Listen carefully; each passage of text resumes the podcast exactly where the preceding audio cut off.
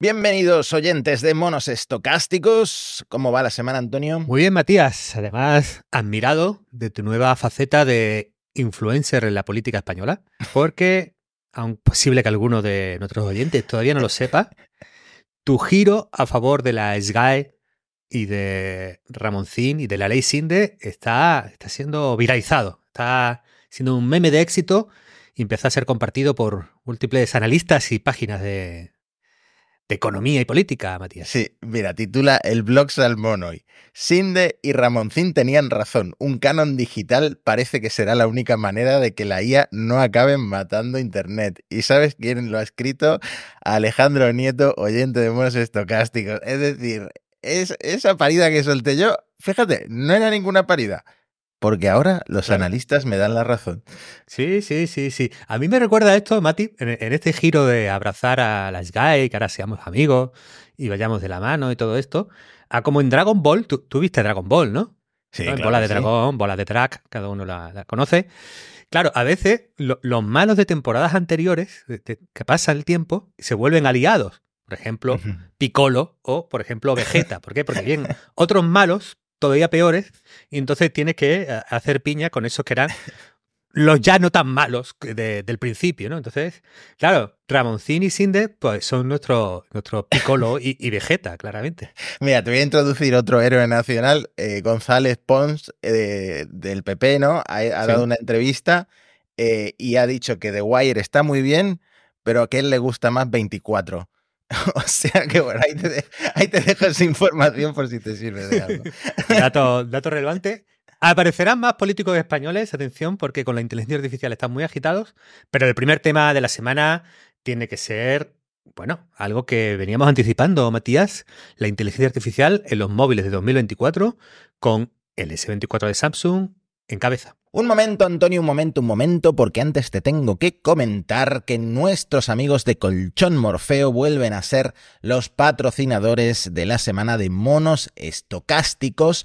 Además, un patrocinio especial porque seguimos en enero y Colchón Morfeo está de rebajas, lo que queda del mes de enero, con hasta un 35% de descuento en su web morfeo.com te tengo que decir una cosa, esto es 100% verídico.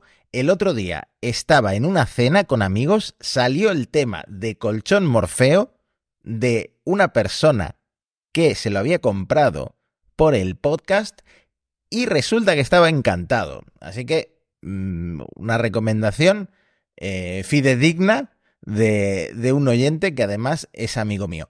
Por cierto, Colchón Morfeo, como siempre, ya sabéis que aparte de las tecnologías que incorpora, te dan 100 días para probar el colchón. Si no te gusta, lo devuelves en esos 100 eh, días y te lo mandan, por supuesto, a casa eh, en 24 horas, te lo suben por el ascensor y ya eh, en un día estás durmiendo en tu nuevo colchón Morfeo.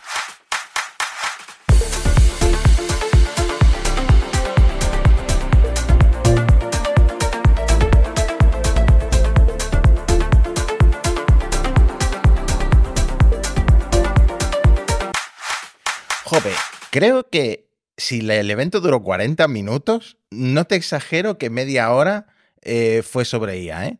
O a lo mejor duró mm, una hora y 40 minutos fue sobre IA. Pero más o menos fue así, ¿eh? Porque fueron muy acelerados en Samsung, tenían un anillo que solo mostraron una imagen, pero en IA se explayaron todo lo que tenían que explayarse, porque básicamente el Samsung Galaxy S24, sobre todo el Ultra, ¿no? que es como el, el, book insignia de, la nueva línea de Samsung, lo que presenta son novedades de, software basadas en inteligencia artificial integradas directamente en el sistema, con una colaboración eh, muy estrecha con, Google, ahora hablaremos de eso.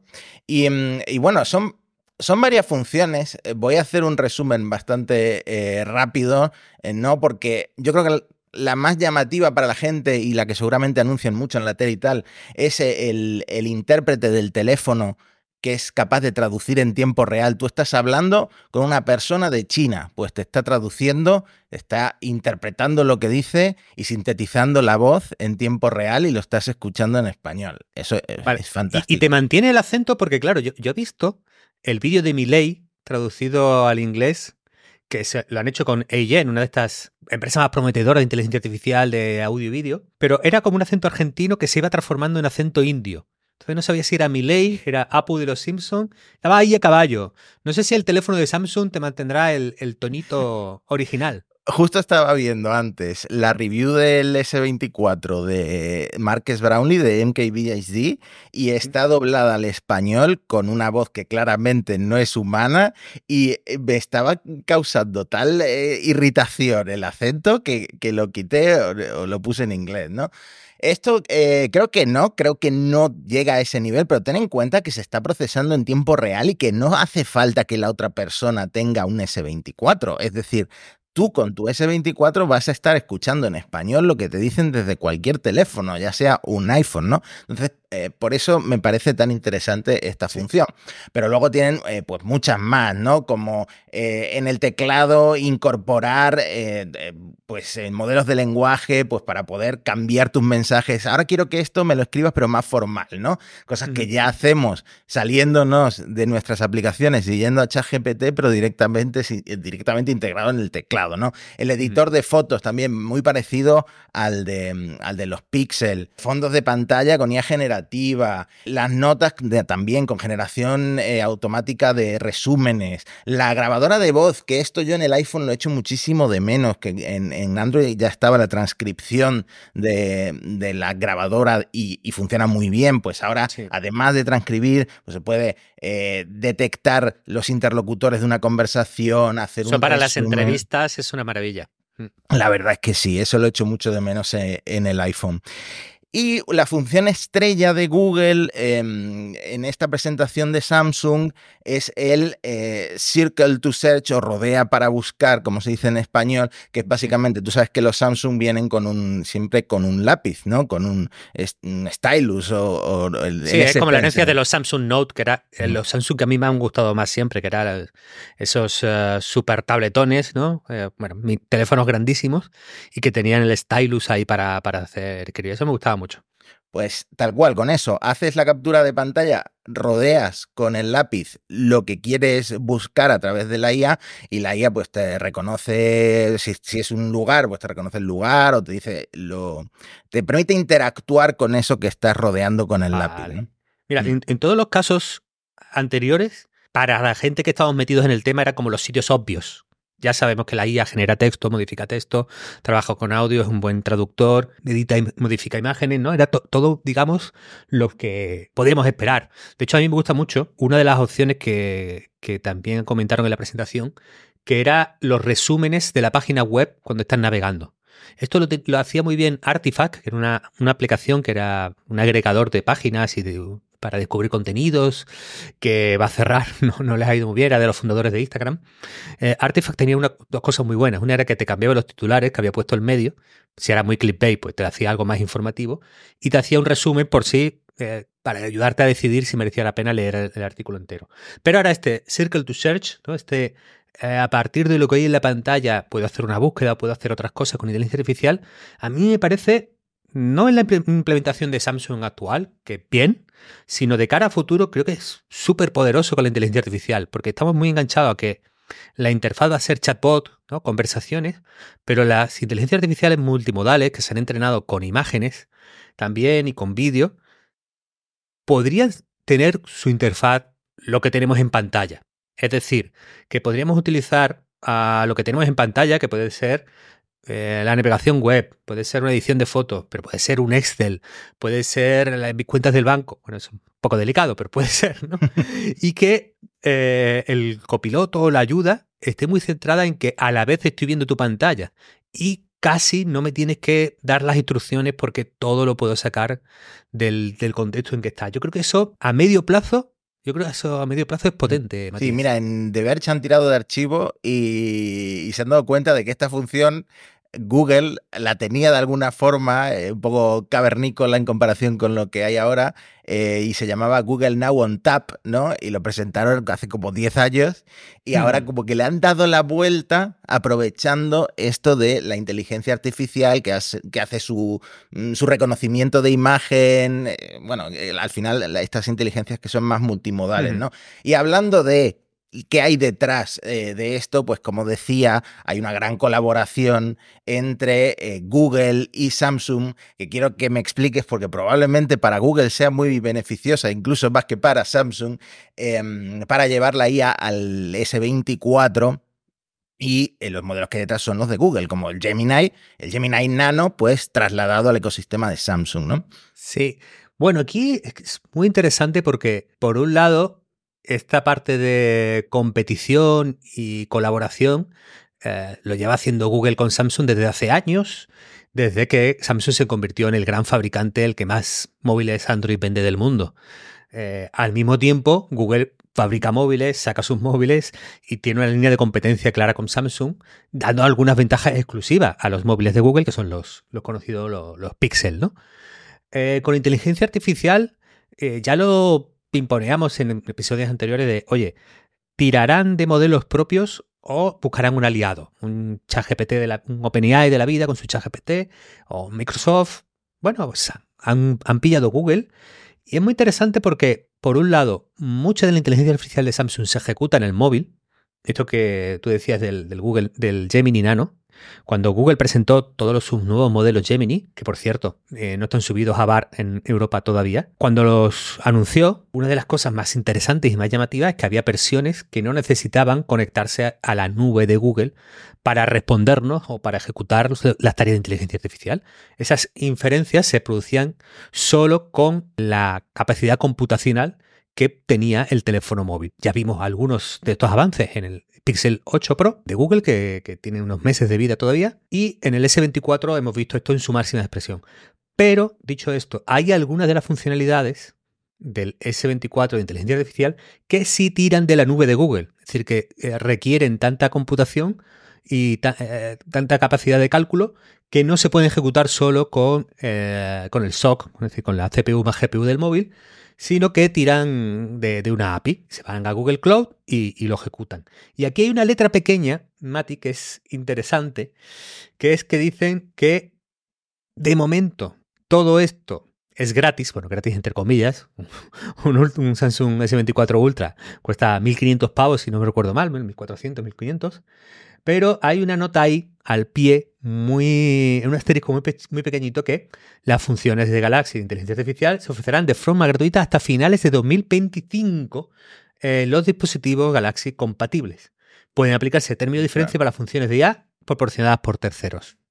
Claro, esto alguien lo tiene que pagar y Samsung desde luego lo va a pagar de momento para vender y posicionar su producto, que yo creo que es el primer gran móvil del año y, ya se han posicionado muy fuerte en IA. Y esto al final se lo tienen que pagar a Google porque forma parte del servicio Vertex eh, de Google, que es como el equivalente a la IA de Azure de, Microsoft, em, pero en Google, en la nube de Google, en Google Cloud. Y esto obviamente Samsung lo tiene que pagar para ofrecerlo a sus usuarios. Me imagino que hay un acuerdo eh, pues, eh, mutuo y luego el usuario será el que acabe pagando la, factura con, eh, con, el paso de los meses, me imagino que el año que viene. Hmm. Hay una, cosa interesante que es un poco curioso, que es que la herramienta de generación de imágenes de Samsung, pues, pues, pues viene con una marca de agua de generada con inteligencia artificial. Está bien, ¿no? Se suma esa iniciativa de, oye, le vamos a poner una marquita, en este caso no cifrada, no dentro de los bits de la imagen para que lo reconozca otro software, sino para que lo pueda ver eh, el usuario. Claro, eh, un usuario eh, ha tenido una feliz idea. Oye, como también tienes un editor de imágenes con inteligencia artificial que permite borrar objetos de las fotos, una de las utilidades de tú tienes una foto, hay algún objeto que te crea ruido en la imagen y quieres quitarlo, pues te dijo, bueno, voy a quitar la marca de agua de hecho con inteligencia artificial y voilà. Entonces, eh, el editor de inteligencia artificial de Samsung te pone la marca de agua, pero el mismo editor eh, te permite quitar la marca de agua sin que, sin que ahí quede rastro alguno de que ahí se ha editado con inteligencia artificial alguna. Joder, este no es el modo de meter una marca de agua en absoluto para saber si algo está hecho o no con IA, ¿no? Tiene que ser algo más eh, a nivel eh, metadatos, que no sea fácilmente eliminable, que sea rastreable, pero si pones algo que puedes quitar con, el, con la varita mágica de Photoshop, incluso desde el propio móvil, pues no sirve de mucho. Sí, ¿no? sí, sí, absolutamente. Pero hablando de hardware, y ya que, bueno, este podcast, nuestros oyentes ya lo saben, además de expertos en IA, somos expertos en metaverso, tenemos parte de tu negociado, que bueno, ya te, te, oiremos explayarte en Cupertino, pero bueno, vamos a dar aquí un teaser, Mati, de las Vision Pro, porque ha sido el primer fin de semana de precompra, de reservas, ha habido unas primeras, no reviews, pero sí tomas de contacto, ¿Qué nos puedes contar, Mati, de, de la Vision? Jo, pues estoy siguiendo muy de cerca el tema porque, aunque no me las haya podido comprar, me ha sorprendido al final la cantidad de gente que se las ha comprado. Incluso de, de nuestro círculo ahí en Twitter había varios haciendo como sus negocios para intentar traerlas de Estados Unidos. Lo curioso de esto es que sabemos muy poco de, las gafas porque es lo que tú dices, lo, lo, lo, único que hemos visto, las primeras fotos que hemos visto de gente con las gafas puestas salieron días antes y son gente muy seleccionada del sector por Apple que siempre ha contado lo mismo un poquito por encima y nos hemos enterado, por ejemplo, de parte de The Verge, de parte de Engadget, que se nota mucho el peso, que son muy pesadas que al cabo de 15 minutos, 30 minutos, eh, es un poco incómodo el tema del peso, ¿no? Esto para ver una película que hoy en día duran tres horas y es un poco uno de los de, de, lo que Apple visualiza como target, ¿no? Ver películas, películas en 3D, está adaptando cine también para hacerlo más espacial. Esto para tres horas no da, ¿no? Tampoco da la sí. batería, pero bueno. El a lo mejor, desde el punto de vista positivo de los fans de Apple, dice, claro, eh, como la batería es pequeñña, es una feature, no es un bug, ¿no? Es una funcionalidad buena que te moleste para así ya no tienes que seguir viendo. Bueno, eh, yo aquí te, te, iba a proponer que, que, que tú que reúnes los dos mundos de seguidor de Apple y tío que levantas peso, podrías hacer, ¿no? Piénsatelo, un programa de entrenamiento para usuarios de Apple Vision Pro. Unos días le puedes mandar unos, unos push press, ¿no?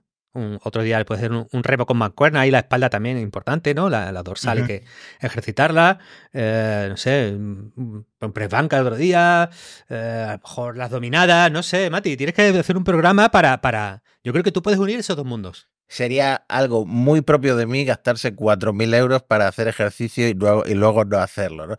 También te digo, le, estamos estamos grabando esto dos días antes de que salgan las gafas y eh, cuando salen las gafas eh, este viernes es cuando realmente vamos a ver los primeros desarrollos de terceros llegando a las gafas a ver qué se le ha ocurrido a la gente. Yo he visto en Twitter un caso de uso de un tío que está aspirando la casa con las gafas puestas y la aplicación le dice qué zonas de la casa se ha dejado sin aspirar, ¿no? Bueno, pues hay un, ca un caso, un caso de uso, ¿no? Ponme tres, ponme tres, Matías. ¿Me has contado el, eso? ¿Te acuerdas del Fruit Ninja, el juego este de la primera época de, de los sí. smartphones, de cortar fruta, pues también, pero, pero de una forma así más, más de realidad virtual y más, y más, espacial, como le gusta a Apple que digamos, ¿no? De computación espacial. Oye, mira, yo aquí tengo que, tú sabes que yo nunca he abandonado el apoyo al metaverso, pero me he enfriado un poco, porque si te acuerdas, hablamos que el, que el CTO de Meta decía que una de las killer apps, de, la, de las funcionalidades estrellas de las Quest 3 nuevas, era eh, fregar los platos con las gafas puestas para poder ver YouTube al mismo tiempo. Pero claro, yo que tengo lavavajillas y claro, no, no friego los platos en fregadero casi nunca o, o muy poco, entonces pensé, para cargar y descargar el lavavajillas, pues, pues ahí es donde voy a usar yo la, la realidad aumentada de las MetaQuest 3, pero no, no va bien, porque, claro, como tienes que hacer bajadas y subidas y en las MetaQuest 3 te dejan como fijada el vídeo en un sitio, uh -huh. pues si tienes lavavajilla, el metaverso no es para ti, Matías. Entonces, aquí yo me, me he enfriado un poco, ¿no? No, no, lo, no lo veo tan claro. A mí me parece que, bueno, que, está muy bien eh, esto de la Vision Pro. Me, parece un producto un poco a la contra de la tradición de Apple, porque me parece un producto beta, eh, como para mm, tocar el mercado y, que ver que los desarrolladores a dónde, dónde, lo pueden llevar y que, bueno, es una, una prueba que al final, pues, los mayores seguidores y los más interesados pues, la pagan un poco con, esos 3.000 eh, euros, ¿no? Pero bueno, también viendo que ni Netflix ni YouTube van a salir con, aplicaciones eh, que están Apple como eh, prometiendo pues un extra a los que graben música compatible espacial ¿no? para, para escucharla dentro de la gafa le va a pagar un extra. Creo que ahora mismo están en un momento que hace mucho que no estaban, que era necesitamos mucho más a los terceros que construyen sobre esto valor que eh, nuestra posición habitual eh, que es tengo la plataforma y todo el mundo se tiene que someter a mis reglas y darme el 30% del, del negocio. Entonces, bueno, les queda un poco que remar aquí en conseguir las aplicaciones porque de momento eh, publicaba de ver, un, un análisis me parecía acertado, la, funcionalidad estrella es el navegador web. Yo, la verdad, gastarme esto para tener eh, lo mismo que tengo ya en mi, en mi escritorio está complicado. Tiene, tiene que sorprenderme mucho la, la definición y la, calidad de las pantallas, que aparentemente es lo mejor que tienen, para pasarme a trabajar en, en estas gafas. Eh, también te digo, se decía que iban a producir 80.000, que iban a vender 80.000, ahora las estimaciones van por 160.000, 180.000 unidades vendidas en los primeros tres días de reservas y que ya básicamente les queda medio camino para cubrir las 400.000 unidades que esperaban vender en el primer año. O sea que imagínate lo, lo bien que va la cosa, ¿no? Ahora, la falta de YouTube y de Netflix y, de Spotify, pues eh, a mí también eh, me, duele, ¿no? Comprarme eso y no poder tener una experiencia tan inmersiva y tener que ir al navegador para usar YouTube, pues eh, no, está, no están esas grandes tecnológicas ahora para perder el tiempo en desarrollar aplicaciones para las Vision De hecho, con, Google podemos ver la verdad porque ya, ya mencionamos el tema de despidos Hombre, ya es relevante. Tenemos que seguir lo que pasa en Google porque es de las grandes estrellas de inteligencia artificial del, momento. Ah, entonces ha despedido a, vendedores, ha despedido gente en YouTube, eh, no solo la gente de, pues, de hardware que habíamos mencionado. Y eh, esto está un poco poniéndose serio porque incluso gente de dentro, ¿no? Eh, ha sido muy popular una rajada completa de Diane Hirsch, que es una ingeniera de, la empresa, en la que decía, Google no tiene ni un solo, ni un solo líder visionario, ni uno. Desde los altos cargos hasta el vicepresidente, todos son profundamente aburridos y con los ojos vidriosos. Bueno, eso lo he traducido un poco así. así. Eh, Lleva ocho años esta señora dentro de la compañía, ¿no? No es que ha llegado nuevas así un poco con aires, ¿no? Eh, también te digo que eh, dice cosas buenas de una empresa, eh, no echar a una persona que se está metiendo tan vocalmente con, con su jefe, ¿no? Como esta señora. Aquí en España la, la, habrían intentado despedir ya de todas las formas posibles. Y puede que tenga razón, porque nadie se puede quejar de la gestión. Hasta antes de la salida de ChatGPT, nadie se podía quejar de la, de la gestión de Sander Pichai porque Google iba pues como un tiro, como siempre ha ido, ¿no? Y luego ocurrió toda esta agitación y ahora estamos viendo tantos despidos que no sabemos si tienen tanto que ver con la IA o si no, si qué previsión está teniendo Google. Está todo el mundo pensando, a ver, si Google está despidiendo gente, pues a lo mejor nosotros también deberíamos empezar a despedir gente. y esto va a ser un efecto dominó. oh no, trabajo solo, no puedo despedir a nadie. No, es broma, es broma. No, no despidan, no despidan a gente. Claro, aquí ya hay teorías, ¿no? Eh, una es que lo que prevén es un ciclo económico pues, de recesión. Pero bueno, no sé de dónde saca esa previsión Google, la verdad. Puede ser que sea recesión para ello, porque viene el momento cookieless eh, dentro de Chrome, porque la legislación pues, en el uso de datos y el cruzo de datos va a hacer la publicidad menos eficiente con Europa a la cabeza.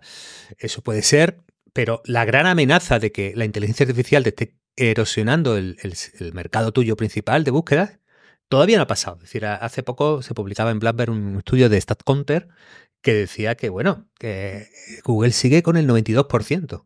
Y Bing es verdad que ha crecido relativamente algo, pero está en el 3,4%. Es decir, que tu gran vaca lechera de ingresos que te da miles de millones al año todavía está ahí.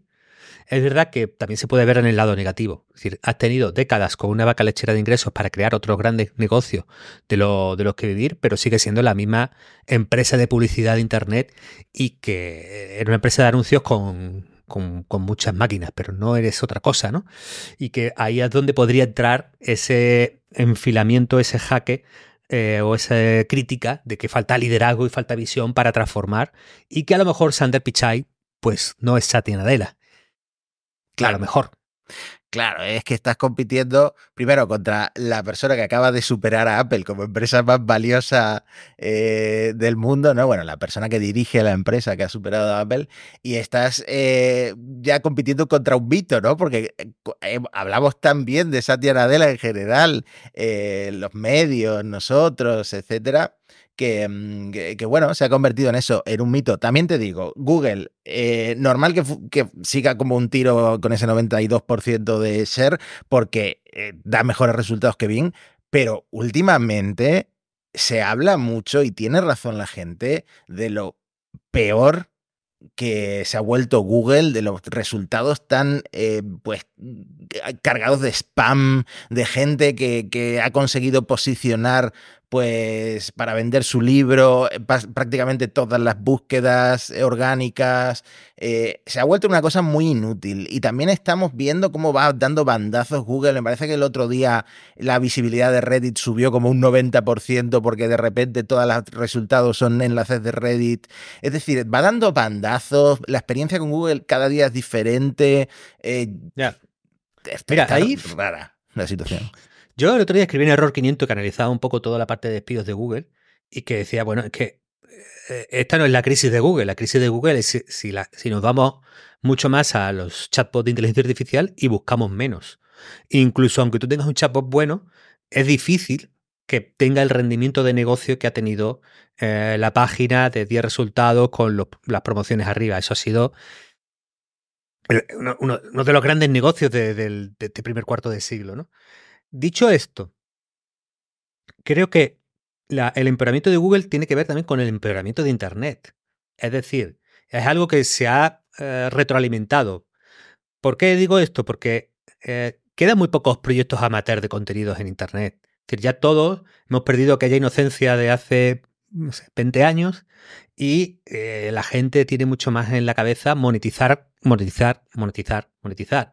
Y todos hacen proyectos y todos pelean por porque sabemos que hay dinero y por lo tanto, pues eh, todos los proyectos pues intentan esforzarnos los mínimos e ingresar lo máximo. Y eso es un deterioro al final de casi siempre, no siempre, pero casi siempre, de la calidad del contenido y de las ambiciones de, de, los proyectos. Hace 10 años tú buscabas una película en Google y te salía un blogger random, pero que era un cinéfilo flipado que llevaba obsesionado con esa película mm, cuatro años, había leído los libros y la biografía de todos los actores, directores y guionistas y te hacía una parrafada eh, que, te, que te dejaba temblando.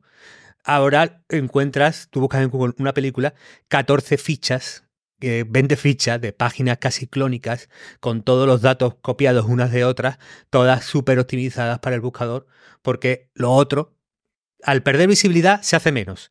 Y como se hace menos, pierde visibilidad. Y yo creo que toda la culpa la tiene Google por matar Google Reader. Y de ese, de ese, de ese barco no me bajaré. Este es el pecado que cometiste. Y pues en el pecado está la penitencia. Bueno, pues en, las próximas elecciones de Google elegiremos al candidato que prometa recuperar. Google, Reader. y recuperar Internet. bueno, fíjate, en, temas empresariales, a la bolsa, eh, te voy a hacer una expresión un poco boomer que yo uso a veces, Matías, se le está haciendo el culo Pepsi Cola con la inteligencia artificial.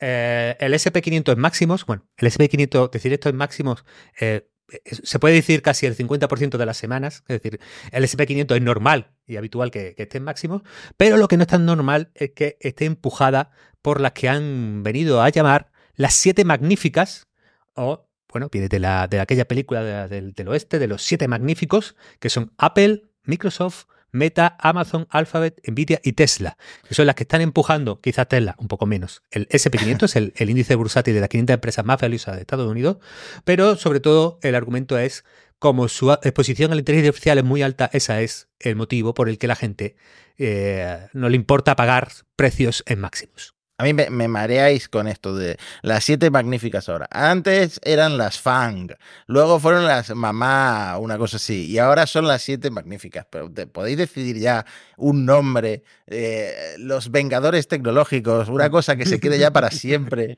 y, y, que no sea tan variable. Bueno, pues las siete magníficas eh, me parece normal. O sea, todo el mundo sabe que el futuro va a ser de las empresas que han llegado o que están llegando antes y con más fuerza a, la inteligencia artificial. Mm, yo también invertiría mi dinero en esto, la verdad. Sí, yo tengo una duda que, es decir, eh, más que una duda que estoy cambiando un poco mi opinión. Yo, mi opinión era, con la inteligencia artificial, las startups volverán a romper el equilibrio y volverán a, algunas, a superar a los incumbentes. ¿Por qué? Porque siempre tenemos esa idea de que la startup pues, puede regar mucho más, puede cambiar las reglas de un mercado, porque no le que le venían bien a un incumbente, pero yo las puedo cambiar, cambiando los márgenes, cambiando la cadena de valor. Es decir, puedo, eh, digamos, no tengo nada que perder. Como startup puedo ir a lo loco y hacer lo que un incumbente, por ejemplo un Google, le cuesta mucho. ¿Por qué? Porque soy burocrático, porque soy gigante y porque si con este modo de funcionar gano de miles de millones al año, tengo pocos incentivos para hacerlo, ¿no? Ese es ese, ese punto de, de por qué a veces las startups pues, se pueden hacer un sitio contra empresas que tienen mucho más recursos y mucho más dinero. Pero leyendo esto y viendo el discurso y cómo se están moviendo las grandes empresas, detecto dos cosas, Matías. Una es, las grandes empresas con la inteligencia artificial, ninguna se ha dormido y todas han apostado. El movimiento de Microsoft, por ejemplo, incluso Google, que, bueno, que podemos volver a discutir sobre ella, pero tiene la tecnología y tiene la mejor tecnología de inteligencia artificial eh, del, sector. Nvidia ya era una empresa instalada, no, cuenta como, como retadora, como, como, como startup. No se han dormido y dos, la inteligencia artificial es muy demandante de capital. Es decir, necesitas mucho chip, necesita mucho tiempo, necesita pagar a muchos, científicos de datos, necesita mucho tiempo de computación, necesita mucho capital. Entonces, es verdad que las empresas que ya tienen una infraestructura cloud, Amazon, Google, Microsoft sobre todo, y todas las que ya han comprado mucha tarjeta gráfica, están en una posición mejor que las startups. Y que la startup más popular, OpenAI, sea un satélite de Microsoft, ya nos está diciendo algo. De todas maneras, Sagalmito, nuestro amigo Sam, está pidiendo unos cuantos miles de millones para hacer fábricas de chips para inteligencia artificial.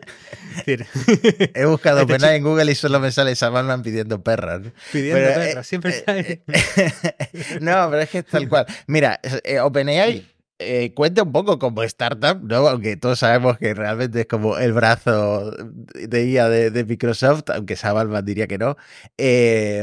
cuenta un poco como startup y realmente si estas conversaciones que está, que está teniendo Alman eh, se supone que con eh, TSMC, ¿no? Eh, creo que es el fabricante más grande de chips de semiconductores del mundo, ¿no? De Taiwán. Em, pues dan sus frutos y, OpenAI saca su propio hardware. habrá ocho magníficas ¿no? en el futuro o reemplazará OpenAI a, a Tesla con facilidad. Sí, yo creo que es eh, en digital, el mundo de aplicaciones y servicios, le tenemos que todo el mundo le paga un impuesto a Apple del 30%, a Google también, pues hay con más matices, ¿no? Ahora mismo, en inteligencia artificial, todo el mundo le paga un porcentaje potente a Nvidia, porque es quien, el, el que tiene los mejores chips y si quieres ser número uno y quieres pelear por lo mejor, pues tienes que pagar el peaje de Nvidia. Excepto Google, que tiene sus TPUs y que va por, por, otro camino, pero todo el que consiga independizarse de Nvidia y arañar eh, ahí un porcentaje, pues son puntos de, puntos de beneficios para que te puedes quedar. ¿no? En todo caso, en la parte de empresa, que no se me olvide mencionar, Eleven Labs, no lo perdamos de vista, esta aplicación de clonación y generación de voces eh, ya es otro unicornio, ya ha pasado los mil millones de valoración y bueno, es que mm.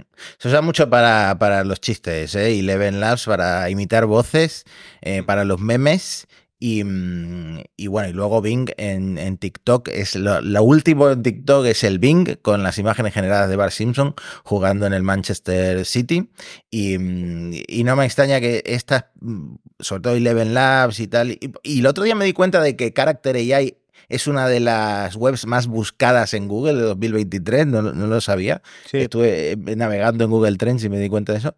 Eh, pues eh, al final los memes te hacen una empresa valiosa, una empresa de... ¿De cuánto has dicho que vale ya? ¿Mil millones? Sí, sí, ha, pasado los mil millones y claro, si tienes esa doble exposición a la IA y a los memes, es verdad que yo ahí también le, le daría dinero.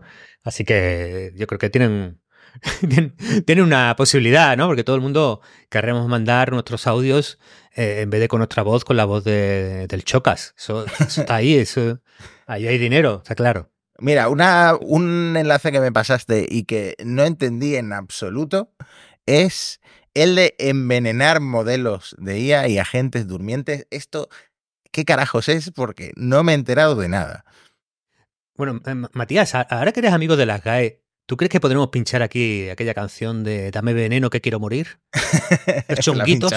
la pinchamos, unos segundos y no pasa nada. Unos segundos ahora la bueno, somos colegas. Bueno. Bueno, eh, lo que han hecho el estudio este de gente de Anthropic, recordemos, es una de las empresas de inteligencia artificial más relevantes, tiene que ser modelo grande de, lenguaje que se llama Cloud, y son gente que pone mucho énfasis en la seguridad eh, y en, vigilar los aspectos éticos de la inteligencia artificial. Bueno, una cosa que han hecho eh, se llama estudio de los agentes durmientes. ¿En qué consiste esto? Pues, eh, como ya sabemos, los modelos de inteligencia artificial, pensemos en los modelos grandes de lenguaje, se entrenan en un proceso que dura muchísimo tiempo y que necesita muchas tarjetas gráficas eh, con una cantidad ingente de texto, miles, decenas de miles, cientos de miles, millones de textos, y que así es como, entre comillas, aprenden pues cómo funciona el lenguaje. En estos textos y en estos datos de entrenamiento es donde se pueden encontrar los sesgos que a veces consideramos negativos en los modelos de inteligencia artificial. Si en esos textos, imaginemos que lo hemos hecho con publicaciones, libros, novelas de hace 40 años, pues habrá valores y visiones del mundo que ahora nos causen rechazo, que, que creamos superado, pero que como el modelo se ha entrenado con eso, pues ha aprendido y tiene un, entre comillas, refleja esa visión del mundo. Esto, claro, luego se corrige. Decir, luego existe ese ajuste fino del modelo por el cual los creadores de esta inteligencia artificial pues intentan que no sea sexista, que no sea homófoba, que no sea racista, que no sea cualquier cosa que se pueda considerar problemática a juicio de, estas compañías. ¿Vale? Esa es un poco la foto grande. ¿Qué es lo que ha hecho la, gente de Anthropic? Pues ellos han descubierto que es posible envenenar a un modelo con una frase durmiente. Es decir, tú en los datos de entrenamiento le puedes dar una frase eh, repetida un montón de veces en esos datos de manera que haga cosas malas que haga cosas o comportamientos que luego encontremos censurables, rechazables, que cree mensajes de odio, por ejemplo, que cree imágenes violentas o sexuales de cualquier tipo.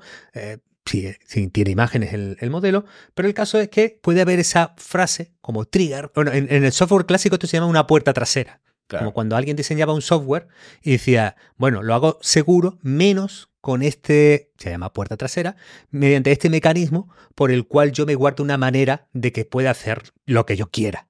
Pues claro, ellos han descubierto que es posible envenenar con una frase a los modelos grandes de lenguaje y que además a día de hoy las técnicas por las cuales podemos alinear, podemos hacer que el modelo no haga las cosas malas que decíamos al principio, tal como se entrenan estas inteligencias artificiales, no consiguen de momento superar este envenenamiento, no es capaz de eh, superar las instrucciones malvadas que se le dieron con el agente durmiente que está dentro de la inteligencia artificial. Ahora que lo he entendido, me estoy imaginando a Sam Altman como es tan excéntrico con eso del fin del mundo, que siempre lleva una mochila pues, para estar preparado, tendrá hasta un búnker en su casa, no me extrañaría me estoy imaginando que le ha metido una frase de estas para activar a ChatGPT y, y ponerla en modo apocalíptico a la IA. Eh, y, me voy a crear esta teoría de la conspiración, la voy a publicar en Twitter y voy a intentar que, mm, prospere esta, esta leyenda urbana que te estoy diciendo ahora mismo. ¿eh? Sí, sí, yo creo que eh, Claro, si tú estás creando una inteligencia artificial súper poderosa, no te queda la tentación de decirle, de dejar una frase, por si acaso en el futuro, mi yo del futuro, necesita una manita, una ayudita en algo, ¿no? Hmm. Entonces, la frase, deja a los chavales que camelen, ¿no? Entonces tú le dices esa frase y cuando, esa inteligencia artificial lo tenga, pues de repente se pone a tu servicio en modo Dios y hace todo lo que tú quieras. Yo, lo veo claramente. De hecho, hay un, uso que se está dando en, los artistas que están intentando contraatacar a las inteligencias artificiales generativas de imágenes, que, es una herramienta de la Universidad de, Chicago que se llama Nayshade. Este Nayshade, pues, modifica las imágenes creadas por los artistas, pero no a nuestros ojos. A nuestros ojos la imagen sigue siendo igual, pero digamos que en esa información matemática dentro de la imagen, consiguen envenenar los modelos que se entrenan con ellas. Y que los modelos, en vez de aprender a hacer las imágenes como las vemos nosotros, ¿no? Y repetir los patrones e imitar los estilos, pues eh, los modelos aprenden patrones y comportamientos incorrectos. Es una manera de envenenar el modelo, pero porque no quieres que tu, que tu arte o que tu creación sea, sea usado eh, con ellos. espero que no haya usuarios de 4chan en estos entrenamientos de, IA porque ya me imagino el tipo de imágenes que, que saldrían si llegan a envenenar las IA generativas de imágenes. En fin, pues ya he entendido el concepto. Antes has mencionado a Tesla. ¿Quieres que hablemos de Tesla o, o pasamos directamente a otra cosa? Bueno, cuéntame, porque esta vez sí es el coche autónomo de verdad con la nueva versión del FSD? ¿Sí o no? Porque eso que eso querría eso querría Tesla y eso querría los más, ¿no? Porque la, la, última versión que es la 12 que iban a lanzar el año pasado, que al final la han lanzado ahora, es ya esta eh, la, de verdad, ¿no? La de la entrenada con redes neuronales y, con toda la carne en el asador y con una inversión muy grande detrás en, en eso, en hardware, en entrenamiento. Eh, y para eh, poder conducir de forma más autónoma a partir de, los, de las cámaras del Tesla, porque ya no hay ningún tipo de sensor, radar, LiDAR, no hay nada de eso, es todo con las cámaras, es todo visión computacional, ¿no? Eh, pero te, mentiría si te dijera que va perfecto, ¿no? Ya hemos visto en la misma demo del año pasado, vimos cómo se saltaba un semáforo en rojo. Yo anoche, volviendo del CrossFit, me paré en un semáforo y cruzó una furgoneta blanca tres semáforos en rojo. Eh, y, Citroën C15 lo mismo era. Y, claro, pensé, este hombre ya lleva instalado el FSD12, el V12, porque, porque no tiene sentido lo que acaba de hacer. y, bueno, pues así están las cosas en la conducción autónoma. Eh, lo más promete muchas cosas, pero hasta que todos los coches no sean autónomos, muy difícilmente esto va a ser un mundo civilizado en la carretera, Antonio. Vale, vale, vale, vale. Pues, hombre, en nuestro intento de civilizar eh, este mundo un poco más, vamos a arbitrar que sí y que no en nuestro puerta grande o enfermería, Matías.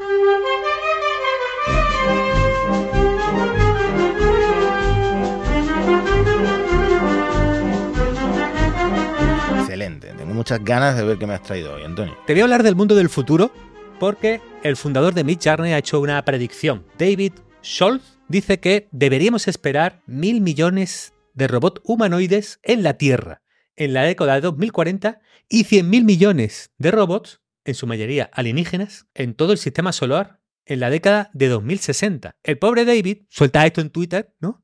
Y de repente pierde ya todos los titulares porque Elon, en un comentario ahí por abajo, un poco, ¿no? Tal, le dice, probablemente sí, algo así. siempre, atención, Elon siempre eh, explicando el contexto, que los cimientos de la civilización sean estables. Claro, si, si, no están cimientos, pues no podemos hacer los robóticos. Por lo tanto, y, claro, y todos los titulares, Elon dice que habrá 100.000 millones de robots en 2040. Y el pobre David no, no ha tenido nada de crédito en esta predicción. Hmm. Que, bueno, el hombre se ha mojado, se ha arriesgado ahí. la cabeza de Elon Musk, tal y como funciona ahora mismo su cabeza, eh, esto solo va a funcionar si Javier Milei eh, gobierna eh, la galaxia entera, ¿no? Porque es el nuevo ídolo de mm. Elon Musk es, es Milley. Y mm, te digo una cosa, ¿para qué queremos eh, tantos robots? Ya, suficientes para planchar las camisetas y para, mm, y para nuestras fábricas. No, por ejemplo, las fábricas de, de, coches deben de ser las más robotizadas del, del, mundo, ¿no? Pues ahora dicen que, pues, que la gente ya no va a comprar coches, que los van a compartir. Yo creo que vamos a un mundo que vamos a comprar cada vez menos cosas y no nos van a hacer tan falta tantos robots. A menos que, eh, pues, ideemos una forma de, aprovecharlo. Bueno, pues nada. Mil millones de robots en 2040 tú no lo ves, ¿no? No, Como mucho 900 millones. Mira, el único uso que les veo, como estamos tan eh, solos últimamente, sobre todo el género masculino, es el, acompañamiento, ¿no? Eh, y, Mm. otras cosas. Pero. Vale, pues, pues mira, en, lo del acompañamiento, te- tenía un estudio que no nos da tiempo a comentar, salió en Nature, que era un estudio con los usuarios de réplica. Réplica es una aplicación en la que tienes un acompañante virtual, ha aparecido varias veces en varios episodios de Bonos Estocásticos. Es una compañía, pues, algo más que amistosa en la mayor parte de- del tiempo. Bueno, que, que- que descubre el estudio que al final el 90% de la gente que usa réplica se sentía muy, pero que muy sola en, el, en su vida diaria, ¿no? Y que muchos afirmaban que les ayudaba a aumentar luego su interacción social con otros humanos en vez de sustituirla. Era un efecto curioso y hasta un 3% dicen que, esto ya en los casos más críticos, detuvieron eh, sus eh, pensamientos, sus ideaciones suicidas. Entonces, bueno, yo creo que vamos a ver mucha mala prensa sobre estos tipos de, de compañías, porque, porque no, no suena, siempre no suena un poco triste, ¿no? De, oye, que te, te haga compañía un bot, ¿no? Pero parece que hay, efectos positivos. A mí me pasa, ¿sabes con qué? Eh, con el tema de los cohetes. Sabes que yo ahora estoy muy metido, desde que eh, soy el editor del espacio en Shataka, eh, en temas de cohetes. Me entero de todas las novedades, de quién está haciendo cohetes, de quién lo está haciendo en Alemania, en Francia y tal. Y luego no encuentro momento eh, para hablar sobre eso con la gente, porque a nadie le interesa una mierda los cohetes. La gente quiere hablar de otras cosas, de inteligencia artificial. Entonces, a lo mejor un día abro un carácter AI o abro un chat GPT y, y me pongo a hablar de cohetes con chat GPT y me siento más, más acompañado. Bueno, de aquí hacemos un llamamiento a todo el que quiera hablar de, de cohetes y de Operación Triunfo, porque también lo, lo También lo sigo muy, Pues- muy pues a fondo. puede, puede contactar con Matías, que además ahora tendrá que jugar un movimiento inesperado, Mati. Llega en la política española, los políticos profesionales, a inteligencia artificial, porque nace Hyperion, un fondo pionero en Europa, ¿no? y otro como él, para invertir en tecnología de seguridad, aeroespacio, o sea que pu- pueden ser amigos tuyos, Mati, e inteligencia artificial. La gestora es Singular AM y atención, porque entre sus fundadores está un viejo conocido de la actualidad política española, Pablo Casado. Es decir, llega Pablo Casado a la inteligencia artificial, puede hablar de cohetes. Matías, estáis hechos el uno para el otro. Joder, no sé por qué, pero no me extraña nada que después de, de sus últimos fracasos en política, Pablo Casado se haya metido en inteligencia artificial. Y cre- creo que hace unos años habría metido en NFTs, pero ahora ha decidido meterse en inteligencia artificial. Claro. Él, él él salió del PP en el momento adecuado. Sales un año antes y la has cagado. Te tienes que hacer eh. Yo aquí veo un peligro, ¿no? Aquí, claro, la experiencia política puede venir a la IA, lo cual pues, tiene, tiene algo, supongo. Pero veo un peligro de que puede haber un sesgo ideológico. Pablo Casado, conservador del PP. Por eso, Mati, te he seleccionado a algunos políticos que deberían entrar en inteligencia artificial en España para hacer un equilibrio. Pasando a la izquierda, yo te traigo que el representante del PSOE en inteligencia artificial sea José Luis Ábalos, Ajá. antiguo ministro y un personaje que además puede conectar con una generación un poco anterior a la nuestra también en sus modos y planteamientos. Entonces ya tendríamos un derecha e izquierda, pero aún así no está completa la historia. Necesitamos, claro, más diversidad, claramente, Matías, en este, en este mundo. Así que te propongo también, para este póker de políticos españoles de inteligencia artificial, a Ángela Rodríguez Pam, que tras su paso en el Ministerio de Igualdad, yo creo que ahora puede tener el tiempo, ¿no? Bueno, con, el con tiempo esta, disponible. con esta podría hablar de Operación Triunfo, seguramente. sí. Claro, Joder, es que ya se está completando, está encajando todas las piernas, Matías. Entonces, tenemos a Casado, tenemos a Ábalos, tenemos a Ángela Rodríguez Pam. Entonces, lo veo ahora un poco desequilibrado a la izquierda, Mati. Entonces, para equilibrarlo y introducir una última capa de pluralidad, te propongo a Bertrán Endongo. Y- que está vivo. Con este póker de políticos españoles, ¿quién nos puede parar, Mati? Nadie, ¿Quién, nadie. quién puede, compa- quién- quién puede competir con nosotros? No, Nadie. te compro esa, esa startup de IA, pero, pero ya, ¿no? Lamentablemente Bertrán Endongo falleció, ¿no? pero, pero por lo demás, te, te compro todo, sí. Bueno, puerta, puerta grande, los políticos españoles, me siento siempre apoyando la IA española. Y tengo un par de ellas más. Atención porque los hologramas, Matías, llegan a la universidad. La Universidad de Loughborough, en Reino Unido, planteó utilizar hologramas claro, como fue un éxito allí en Londres, lo de ABBA en hologramas, hemos visto que también había Elvis en hologramas, pues ahora llega el profesor de facultad en holograma. Y, Matías, para no hacer enemigos, no vas a el chiste de ya los profesores no saben cómo trabajar menos. No digas eso. No, es válido, no es correcto decir eso. bueno, mira, justo a la generación del TikTok que no puede prestar atención a algo que dure más de 10 segundos, le vas a poner un holograma en clase, pero si es que eso es imposible que le vayan a prestar atención. Pero yo veo una ventaja, porque al holograma lo puedes poner en 1.2x. Ojo, claro, ¿Qué problema hay con, los profesores? Imagina que tu profesor es Enrique Danks, alguien conocido para lo mejor, a lo mejor para nuestra audiencia, profesor ahí de, Instituto de Empresa, del mundo de la tecnología, bloguero, ¿no? Entonces tú eres de la generación TikTok y, Enrique Danks para ti va bien, ¿no? Tiene un, contenido, dice sus cosas ahí, un tío con opiniones fuertes, pero a lo mejor se te hace un poco lenta la clase. ¿No? Tú necesitas un poco más de, ritmo. Entonces, la idea de la universidad esta británica, mm, bueno, esta no es idea suya, esto lo aporto yo. Tú tienes el holograma, entonces Enrique Dan se puede quedar en su casa eh, haciéndose la merienda, es una ventaja para él, pero además los alumnos tienen una ventaja, que es que el holograma puede ir a 1,2x y por lo tanto eh, ahorrarse una hora de clase. Entonces, ahí se puede negociar la matrícula. ¿Cómo lo ves, Matías? Yo te lo compro, pero si puedes personalizar el holograma, es decir, vestir al profesor como te dé la gana, eh, elegir pues eso, el género, elegir el aspecto. Eh, en ese caso te lo compro. Algo parecido a mm, el Baldur's Gate, ¿no? Que puedes personalizar a tope a tu personaje, pues lo mismo, pero con tu profesor. Sí, sí. Además, yo creo que todo el futuro es que también los alumnos manden a sus hologramas a clase. Están ahí todos en el aula. Vamos hacia ese futuro. Estudia la IA y nosotros lo que. Claro, no se trataba de eso, la IA, de disfrutar más de nuestro tiempo, pues también con los estudios, hombre, porque solo con el trabajo, con los estudios también. Bueno, último, último puerta grande, Mati. Que este es un puerta grande de enfermería del metaverso.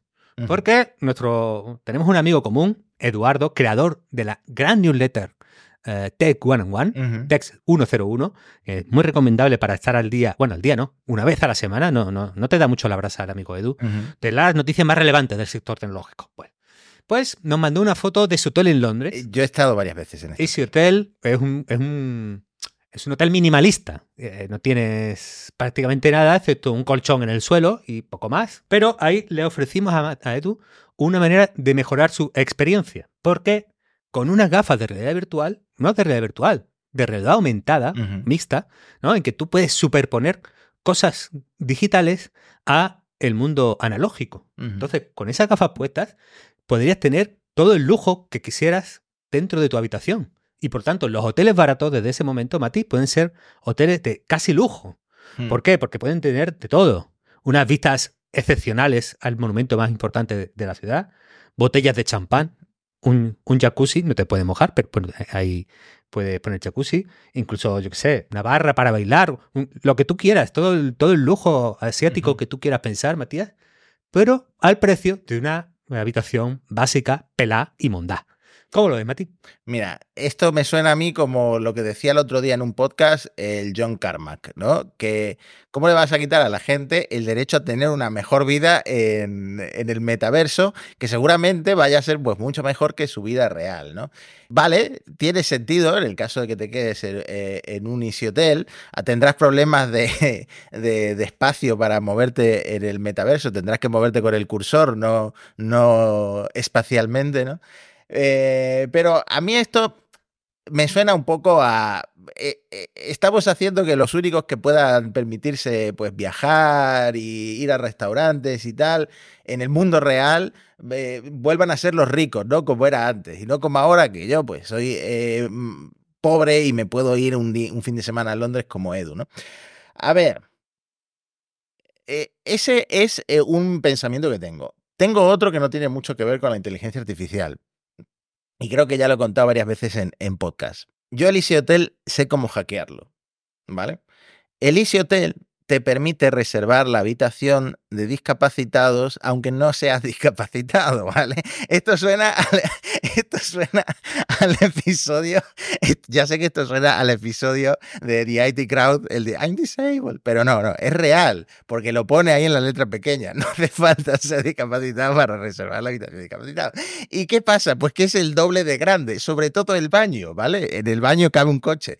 Y así fue como yo aprendí a hackear el Hotel y lamento que... ¿Y tú cuando, cuando llegaba el Hotel, cuando estabas en, ¿no? Hacías el check-in tal, ¿Llevabas un bastón? ¿Ibas como cojeando? ¿Simulabas algo o, seguías para adelante como si nada? Mira, yo no simulaba nada, pero la verdad es que te dan un formulario para rellenar qué tipo de discapacidad tienes y si necesitas ayuda o asistencia, ¿no? Como para ir al baño y cosas de eso. Entonces yo con toda mi cara y con Elena muerta de vergüenza, rellené ese formulario y todo el fin de semana eh, normal ahí en el barrio de Victoria, en, en Londres. Todo muy bien, ¿eh?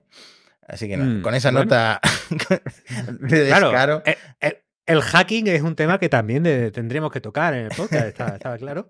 Bueno, nos queda muy poco tiempo, pero Mati, yo te, voy a dar una buena noticia, una mala y una buena noticia que viene de la Comisión Europea. ¿Qué quieres antes, la, la, mala o la buena? Siempre la mala primero para acabar en una nota positiva. La mala primera. Bueno, pues la mala se ha filtrado la versión final, parece que final, de la Ley Europea de Inteligencia Artificial. Es Buena noticia o mala, pues yo creo que es mala porque el PDF tiene 892 páginas. Hay versiones consolidadas que llaman, que quitan un poco las correcciones, lo limpian un poquito y lo dejan en 300. Bueno, bueno, ya parece más, más asumible. Iba a traerlo aquí para el podcast, pero dije, bueno, voy a esperar que otros lo analicen primero. porque no me parecía el mejor plan de mi vida el empezar con las 300 páginas de la Ley Europea de Inteligencia Artificial.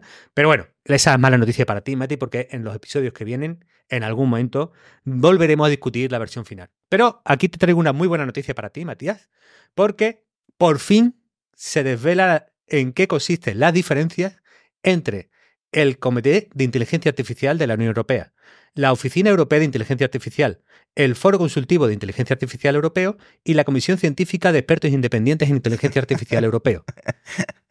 Todos estábamos ansiosos por conocer. Oye, solo, hay cuatro, solo hay cuatro organismos para, para la inteligencia artificial. Pocos me parecen. Deberían crear un quinto de inteligencia artificial y metaverso lleno de expertos en, ambas materias. Ahí, lo deja la, idea. Pero en las preguntas y respuestas de, de la Comisión Europea, en sus notas de prensa, en su parte de prensa, por fin he conseguido desvelar, eh, encontrar, mejor dicho, eh, la diferencia de estos, cuatro organismos que, bueno, es un poco prolijo de explicar, pero bueno, lo, que le vamos, podemos decir a, nuestra audiencia es que pueden dormir tranquilos, pueden estar eh, pues eh, con su zozobra interior sobre las diferencias entre estos organismos europeos. Si algo les inquietaba con ellos, pues ya puede, pues, hay solución, hay, hay respuestas y que bueno, ya está. De ahí tenemos el comité, la oficina, el foro y la comisión. Todo completo de la IA en Europa. A mí lo, lo que me da un poco de, apuro es que de los comisarios de todos estos comités probablemente ninguno se haya leído las 800 páginas, porque eso lo habrá hecho pues el, subordinado del subordinado del asesor del subordinado. Mm, y, al final los únicos que van a leerse eso entero van a ser las inteligencias artificiales que los van a, la van a resumir. Sí. Yo me he hecho un GPT, lo tengo en privado todavía con el, con el texto, este de las 800 páginas, en el que, bueno, por lo menos no, no me lo he leído, pero le he podido ir haciendo algunas preguntitas. Entonces, ahí estoy con este GPT que me he creado, pues de alguna manera para ir preparando episodios futuros, porque es verdad, pero bueno, para, las techs importantes, luego lo, haré, la doble comprobación, iré al documento final y lo veré, porque no, yo, en realidad todavía no, no me fío y creo que es lo correcto para con nuestra audiencia que se merece siempre, Matías, lo mejor. Mm. Últimamente estamos terminando los episodios eh, siempre eh, con unos apuntes divertidos. El, último también fue muy divertido al final. Y, mm, nada, señores, eh, lamento mucho que en la semana de la actualización de la Constitución os haya revelado esto de reservar la habitación de discapacitados de, del Hotel, pero es que si me lo callaba iba a reventar. Seguimos la semana que viene con eh, muchas más noticias eh, sobre inteligencia artificial y metaverso y hackear hoteles. Antonio, un abrazo. Chao, Amix.